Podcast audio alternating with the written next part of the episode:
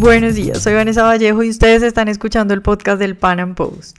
Por estos días en Colombia parece haber una fiebre por la regulación, contrario a lo que la experiencia muestra, la gente parece creer que entre más regulemos mejor nos va a ir, cuando lo que uno en realidad puede ver, pues por lo menos en materia económica, es que los países con mayores libertades y menos regulación son los más prósperos.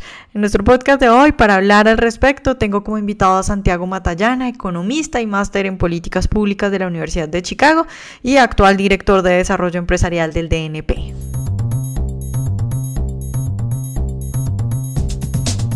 Santiago, buenos días y muchas gracias por estar hoy con nosotros.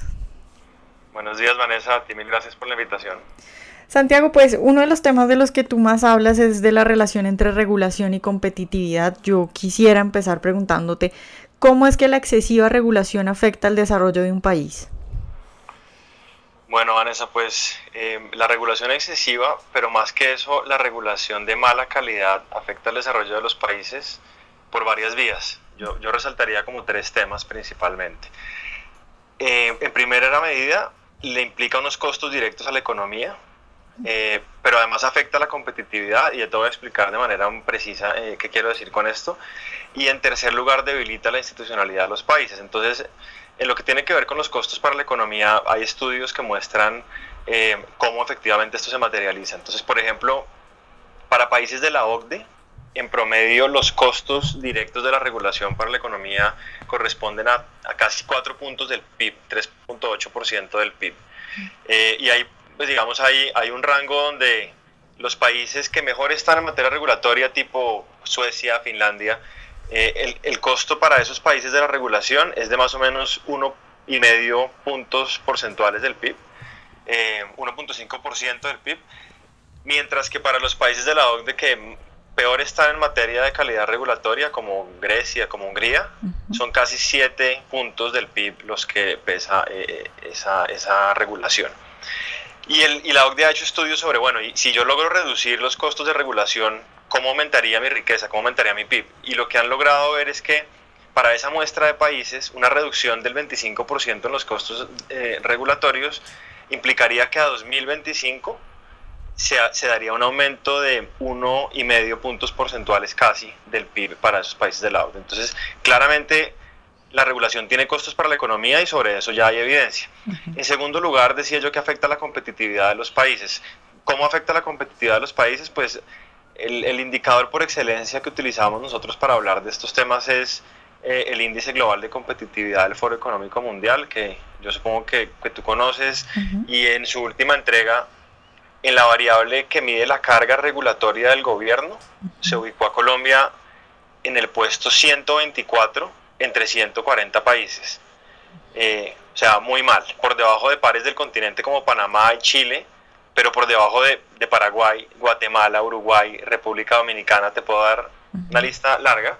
El promedio de América Latina está en 120 en esa variable en particular. Nosotros estamos en el puesto 124 en materia de carga regulatoria y eso pues nos pega en competitividad porque en el índice de competitividad del Foro Económico Mundial estamos en la posición 61 y si no nos fuera tan mal en esa variable, pues estaríamos mejor. De hecho, nosotros hicimos el ejercicio de, de, de, calcular el contrafactual y si estuviéramos en esa variable también como lo está Chile, ni siquiera estamos hablando de ser Suecia, de ser Finlandia, sino simplemente de tener la carga regulatoria que tiene Chile, subiríamos dos puestos en el, en el escalafón general estaríamos en el puesto 59 y no 61. Entonces, pues claramente afecta nuestra competitividad y hay agentes en el mercado que toman decisiones con base en esos escalafones.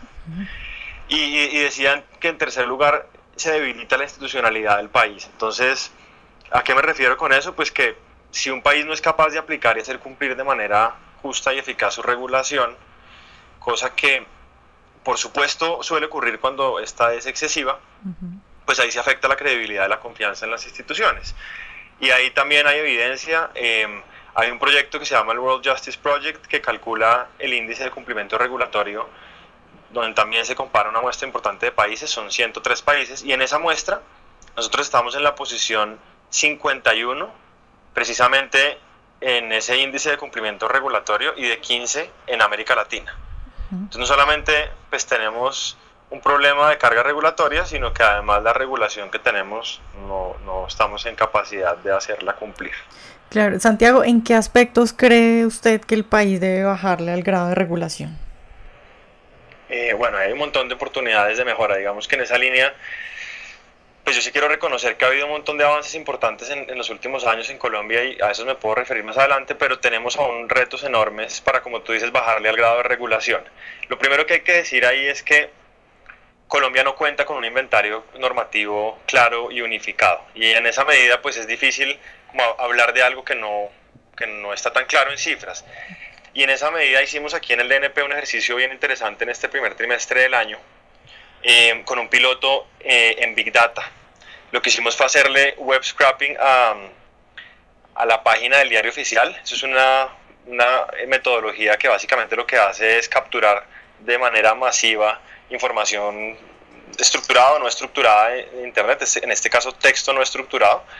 Eh, procesamos esos datos, identificamos patrones, creamos una base de datos de regulación y ya estamos encontrando cosas muy interesantes, sobre todo bien impactantes. Entonces encontramos, por ejemplo, em, cosas como la siguiente, entre 2000 y 2016, que es, que es todo el periodo que logramos eh, capturar en la base de datos, los reguladores nacionales diariamente emiten casi tres decretos, 11 resoluciones, em, casi una circular y más de 15 normatividades de otro tipo. Y el inventario que hoy tiene Colombia, cuando tú coges todo lo que, lo que hay en, ese, en esos 16 años del diario oficial, son casi 95 mil normas. O sea, es un universo enorme de normatividad, donde no es claro que está vigente, que no, donde hay unas cosas que son, sustanciales, otras que no lo son. Ahí hay de todo. eh, pero este resultado es interesante porque al menos ahora ya estamos dando un paso hacia tener un inventario. Entonces tenemos ya información, como te digo, disponible desde el 2000, tenemos datos con frecuencias distintas, anuales, mensuales, semanales, podemos categorizar por ministerios, podemos restringir datos geográficamente, podemos actualizar esto en tiempo real y eso pues es yo creo que muy, muy importante. Entonces, no hay inventario, estamos avanzando en eso. Ahora, ¿cuál es la hoja de ruta que tiene el país en materia de mejora regulatoria? Y, y aquí quiero ser claro en que Colombia tiene una hoja de ruta y eso es muy positivo. Entonces, nosotros estamos en proceso, como tú sabes, de entrar a la OCDE y uno de los comités de la OCDE es el comité regulatorio. A ese comité fuimos aceptados hace dos años y ese comité resaltó la necesidad de, que Colombia desarrolle eh, una política regulatoria que sea explícita, eh, que sea congruente con sus objetivos de política, que establezca procedimientos claros, etcétera, para que el país tenga una regulación de calidad. Y atendiendo a esa, a esa recomendación del Comité de Política Regulatoria de la OCDE, Colombia sacó adelante un COMPES hace tres años eh, de análisis de impacto normativo, de mejora normativa, y ahí se sentaron las bases para incorporar una cosa que se llama el análisis de impacto normativo. Nosotros, nosotros siempre lo, lo, lo referimos a él como AIN. Y es una metodología de la OCDE que básicamente es como sentido común organizado, o sea, es es, una, es un procedimiento muy estandarizado donde uno logra llegar a identificar si la regulación que uno quiere proponer o que uno, que uno, que uno quiere implementar, perdón, efectivamente tiene unos beneficios que suponen los costos. Esto suena muy obvio, pero lo cierto es que hoy los reguladores antes de, de emitir su regulación no se preguntan y no, o no hacen un cálculo claro, no tienen un procedimiento para organizar su, su, su, su cabeza en ese sentido, eh, para determinar si los beneficios de la regulación superan a sus costos. Además es como un afán regulatorio, un afán por mostrar gestión vía regulación y eso tiene efectos en el mercado. Entonces, la incorporación de la IN es una de las cosas clave que, que quedaron en este COMPES, eh, entre otras cosas. Entonces, hemos venido trabajando en el país en la implementación de esa hoja de ruta. Santiago, pues uno de los sectores eh, que para muchos liberales está más regulado en Colombia es el del, el del, mercado laboral. Y un tema muy polémico es el del salario mínimo. ¿Tú qué piensas acerca del salario mínimo y de, de su relación y de cómo afecta la tasa de empleo? Esa es una pregunta difícil. Yo creo que si uno quiere ser bien honesto intelectualmente con esa pregunta, pues la, respuesta es que no sabemos muy bien cómo es que afecta el salario mínimo a la tasa de desempleo. En teoría es muy claro, pero la evidencia que hay empírica eh, eh, no es tan contundente.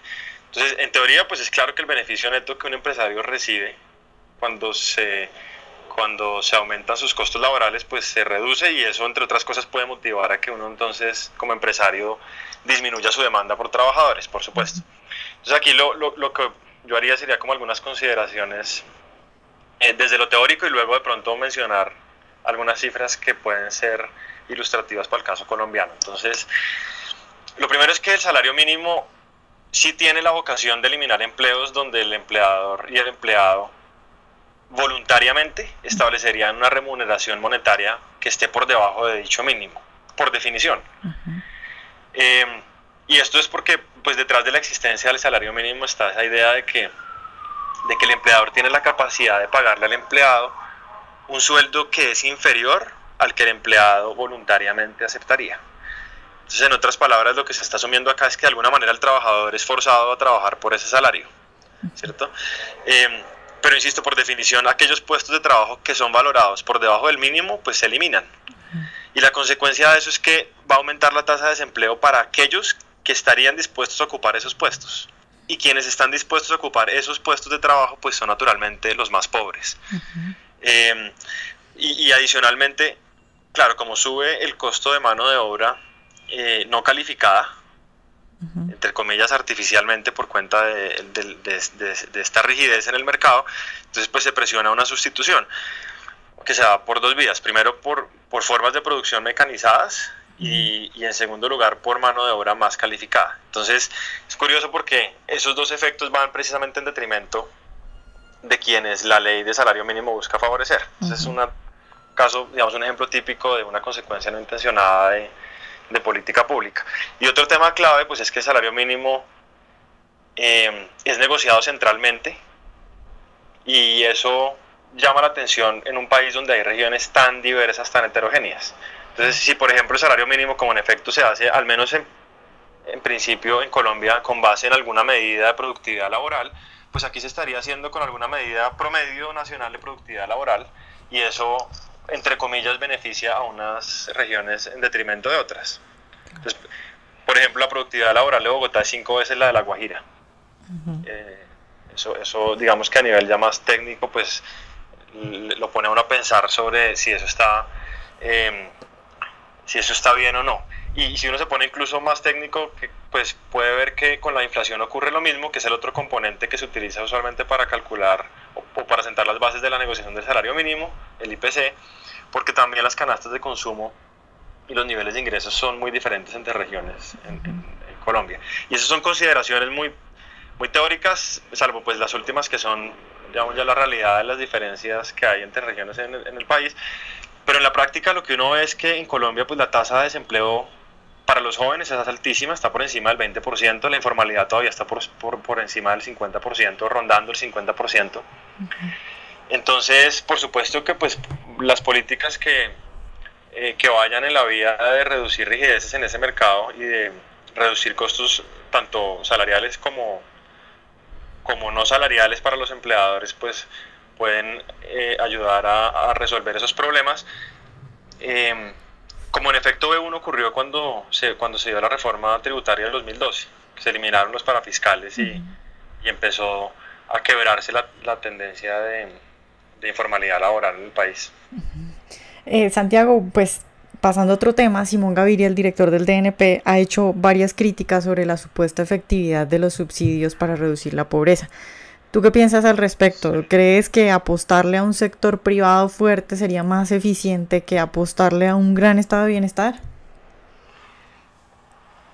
Bueno, pues, pues frente a la, primera parte de la pregunta, pues están por un lado las críticas que se le han hecho al CISBEN, o las, digamos, las reflexiones que se han hecho sobre el CISBEN, y esas tienen que ver fundamentalmente con, con retos en materia de calidad de la información y del enfoque que tiene el CISBEN y pues rápidamente sobre eso decir que ahí se están tomando correctivos, entonces en materia de calidad eh, se están mejorando las bases de datos con un sistema que, que hace interoperables varias bases de datos y con eso pues el registro se mejora y se reduce la probabilidad de que haya colados.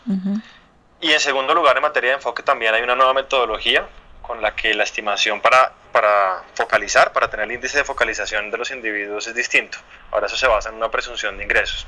Pero más allá de, digamos, esa discusión puntual del CISBEN, pues sí hay que reconocer que los subsidios tienen unos efectos profundos permanentes en el crecimiento económico y en la distribución del ingreso. Entonces, em, cifras de las que, precisamente ha, eh, presentado nuestro director en, varios escenarios, en el 2015 esos subsidios costaron 72 billones de pesos, que es básicamente una tercera parte del presupuesto general de la nación, cerca del 9% del PIB. es una cifra muy importante. Y entonces es fundamental que ese gasto público en subsidios pues sea destinado de manera eficiente, ¿cierto? Eficaz, que llegue a las personas que lo necesitan. Y el sistema actual de subsidios tiene varios problemas. Tiene, yo diría, tres problemas. Em, faltan unos lineamientos marco en la formulación de subsidios, como que, que, que, dejen de manera muy clara eh, en la medida en que un hacedor de política pública quiera otorgar un subsidio, entonces qué pasos debe, debe, seguir, qué marco lógico debe seguir. En segundo lugar, no, también hay una falta de información para hacerle seguimiento y evaluación al esquema. Hasta ahora nos estamos dando cuenta de, del efecto que algunos de los subsidios que estamos dando están teniendo. Y en tercer lugar, pues hay una, muy, hay una mala focalización para el caso de algunos programas. Y eso implica tanto ineficiencia como regresividad en el gasto público. Eh, entonces, con el esquema actual, agregado, o sea, todos los subsidios, la tercera parte de los subsidios sociales hemos encontrado que se están quedando en manos de los colombianos de altos ingresos, que eso es completamente escandaloso. Mientras que los que están en pobreza, extrema solamente están recibiendo más o menos el 8% de los subsidios. Y aquí el equipo, digamos, estas cosas, pues las conozco porque digamos, son de los temas que, en, los que más hemos estado involucrados aquí en el NP, eh, aunque no directamente en mi área, pero quienes están trabajando este tema hicieron un ejercicio muy interesante donde compararon lo que ocurre en países como Alemania o el Reino Unido antes de subsidios y después de subsidios en materia de desigualdad y lo compararon con el caso colombiano. Y es impactante. Alemania y Reino Unido antes de subsidios tienen una desigualdad casi igual a la, a la de Colombia. O sea, un coeficiente Gini muy cercano. estoy hablando de que si el coeficiente Gini de Colombia es 0,56, eh, antes de subsidios, en Alemania 0,55 y en el Reino Unido 0,54. Estamos hablando de así de parecidos. Pero después de subsidios, la desigualdad en Alemania pasa a un Gini de 0.3 y en el Reino Unido de 0.32. En Colombia se queda en 0.52, o sea, el efecto es casi ninguno. De manera que pues hay, digamos que toda una lógica detrás de, de tener subsidios, de tener política social, de hacer redistribución, pero, esa, pero eso no está teniendo el efecto deseado. ¿Tú, em, crees entonces que es, porque, porque se están repartiendo mal los subsidios? Sí, sin duda. Eh, Santiago, y otra pregunta que te quería hacer es, eh, ustedes del, del DNP o, tú personalmente, eh, ¿le ves una importancia fundamental acabar con la, con la desigualdad? Es decir, porque a mí no me queda claro, por ejemplo, que la prosperidad de un país vaya de la mano con la igualdad. Uno puede ver países que son muy prósperos y son desiguales, ¿no? Sí, pues hay toda una opinión personal y es que yo creo que lo que a uno más debería importar es reducir los niveles de pobreza. Eh, y como tú dices, pues eh, hay niveles, hay, países ricos con niveles de desigualdad eh, que para un igualitario pues son escandalosos, digamos. Pero sí, esa es una discusión que se ha convertido en un poco más ideológica de lo que a uno le gustaría, pero, pero sí hay algo de evidencia sobre cómo la desigualdad también tiene efectos eh, negativos que uno eventualmente querría entrar a resolver. Eh, pero yo estoy de acuerdo con que en últimas el objetivo fundamental de, en materia de política social, en lo que tiene que ver con este tema, pues es, debería ser reducción de pobreza. Eh, esa, es, una opinión muy personal. Ahora, para, para terminar la, la, pregunta, en lo porque tú, tú, mencionabas, bueno, y entonces hay, un, hay unas falencias en materia de subsidios, entonces será que en lugar de tener eh, una política social, un estado de bienestar, decías, nos enfocamos más bien en un, en un sector privado próspero. Y pues es una... Yo creo que en últimas no hay, no, no hay, no hay tal dilema. O sea, en el mundo las políticas pro mercado han, han probado ser muy efectivas en sacar de la pobreza a, a millones de personas. Pero pues igual es una realidad que muchos aún están por debajo de las líneas de pobreza extrema y de pobreza. Entonces, eh, pues sí se crean ganadores y perdedores, y al menos en el, en el, corto plazo hay que hacer algo porque no hacerlo también es costoso para la sociedad. Eh, lo clave es que pues esas políticas sociales de, de, redistribución, esa red de seguridad hay que hacerla bien, ¿no? Es decir, uno lo que debería es tener condiciones para que el sector privado pueda pues, prosperar, generar riqueza, porque en últimas es el sector privado el que genera la riqueza, eh, y sea cada vez más productivo y al mismo tiempo poder hacer política social pero progresiva y que tenga y que esté basada en buena información, en evidencia, con foco y con criterios bien transparentes. Claro, Santiago, bueno, pues ya para terminar yo quisiera preguntarte, eh, pues desde sectores de la izquierda se habla de, lo malo que es el capitalismo y de que en Colombia hay pobres porque los empresarios malvados y todas estas cosas. ¿Qué tan capitalista es Colombia? ¿Qué tan capitalista es Colombia? Eh, pues para no entrar, digamos, a una discusión sobre la definición de capitalismo, em, yo, yo hablaría de este tema concentrándome en eficiencia de mercados, que es, digamos, lo que, lo que se mide cuando se habla de qué tan bien funcionan los mercados en los países. Y sobre esto, em, el Foro Económico Mundial lo incluye en sus medidas del índice global de competitividad. Entonces, yo, siempre pongo estos números, cuando hablamos de este tema de qué tan abierto es Colombia, o de qué tan bien funciona el mercado en Colombia, siempre pongo estas cifras sobre la mesa, porque yo creo que quienes dicen lo que tú mencionas no tienen tan claro esto. Y es que, te voy a dar cuatro ejemplos. Hay, hay, unas, hay variables de eficiencia de los mercados en, el indicador del Foro Económico Mundial eh, que muestran que estamos atrasadísimos en eficiencia de mercados. Entonces, por ejemplo, la prevalencia de barreras no arancelarias, entre 140 países somos el país 94. Entonces, supongamos que estamos muy abiertos en materia de acuerdos comerciales, lo cual no es cierto. Supongamos que así es. Todavía tenemos muchas barreras no arancelarias. Em, y, en, y, en, la variable de, de, de, aranceles, estamos en la posición 79 entre 140 países. Entonces, tampoco es que tengamos aranceles tan bajos como se supone que, los tenemos o como algunos dicen que los tenemos. Y hay sectores en los cuales los niveles de aranceles pues son francamente escandalosos. Em, y en otras, en otras eh, variables que yo creo que están directamente relacionadas con, como tú dices, el capitalismo o la facilidad para hacer negocios, pues nos va mal. En el número de procedimientos para iniciar una empresa estamos en la posición 94 también y en, la, y en el tiempo para empezar un negocio estamos en la posición 67. Y con este indicador o con el indicador Doing Business del Banco Mundial, tú vas a encontrar que sí, Colombia ha mejorado en algunas cosas, pero todavía estamos mal en términos relativos. Tenemos mucho, mucho por mejorar. Em, eso por un lado. Y por el otro, cuando tú coges la sumatoria de importaciones y exportaciones como porcentaje del PIB, que pues es, una, es un indicador clásico de, de apertura del, del mercado, en, en el 90, en Colombia eso era el 35% del PIB. En 2015 era el 39% del PIB, o sea, no varió casi nada. Mientras que en México, en el mismo año, en el 90, estábamos al mismo nivel, o sea, 35% del PIB mexicano, era la suma de Impo más Expo, y en 2015 era el 73%. Y cuando comparas a Colombia con, con los demás países de América Latina, eh, que pues supuestamente son economías sociales de mercado, eh, Colombia es el país más cerrado, o entre los más cerrados. Entonces, pues aunque estamos constitucionalmente declarados como economía social de mercado, en la práctica hay muchas restricciones, muchas restricciones a la libre competencia, y hay que decir que unas provienen del sector privado, a través de, pues, de, corporativismo, o sea, de captura del Estado, de extracción de rentas, etcétera, y otras de la misma regulación que expide el Estado, que con intereses legítimos termina teniendo efectos negativos eh, en materia de restricción de la libre competencia. Claro, los impuestos a las empresas también, ¿no? Creo que estamos como en el tercera, cuarta posición en, América Latina de, impuestos a las empresas.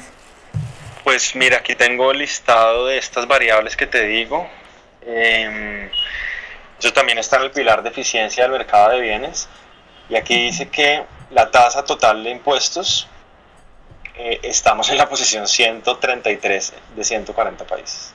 Sí, sí, sí, estamos bastante mal. Bueno, eh, bueno Santiago, pues muchas gracias por estar hoy con nosotros. No, con mucho gusto, Vanessa. A ti mil gracias por la invitación. Bueno, yo termino este podcast diciendo que a mí sí me da mucho gusto que desde una entidad como el DNP tengamos en Colombia gente que reconozca la importancia de bajarle el grado de regulación. Y no solo que la reconozca, sino que esté trabajando para eso y que hablen abiertamente de cosas como que el salario mínimo perjudica la tasa de empleo o que los subsidios están yendo para donde no debería ser y bueno, espero que hayan disfrutado esta entrevista. Recuerden seguirnos en nuestras redes sociales, arroba Post. A mí me pueden encontrar eh, con arroba Vanessa Vallejo 3 con una sola S. Y recuerden también seguirnos en nuestro canal de YouTube para que escuchen todos nuestros podcasts y todo nuestro material audiovisual.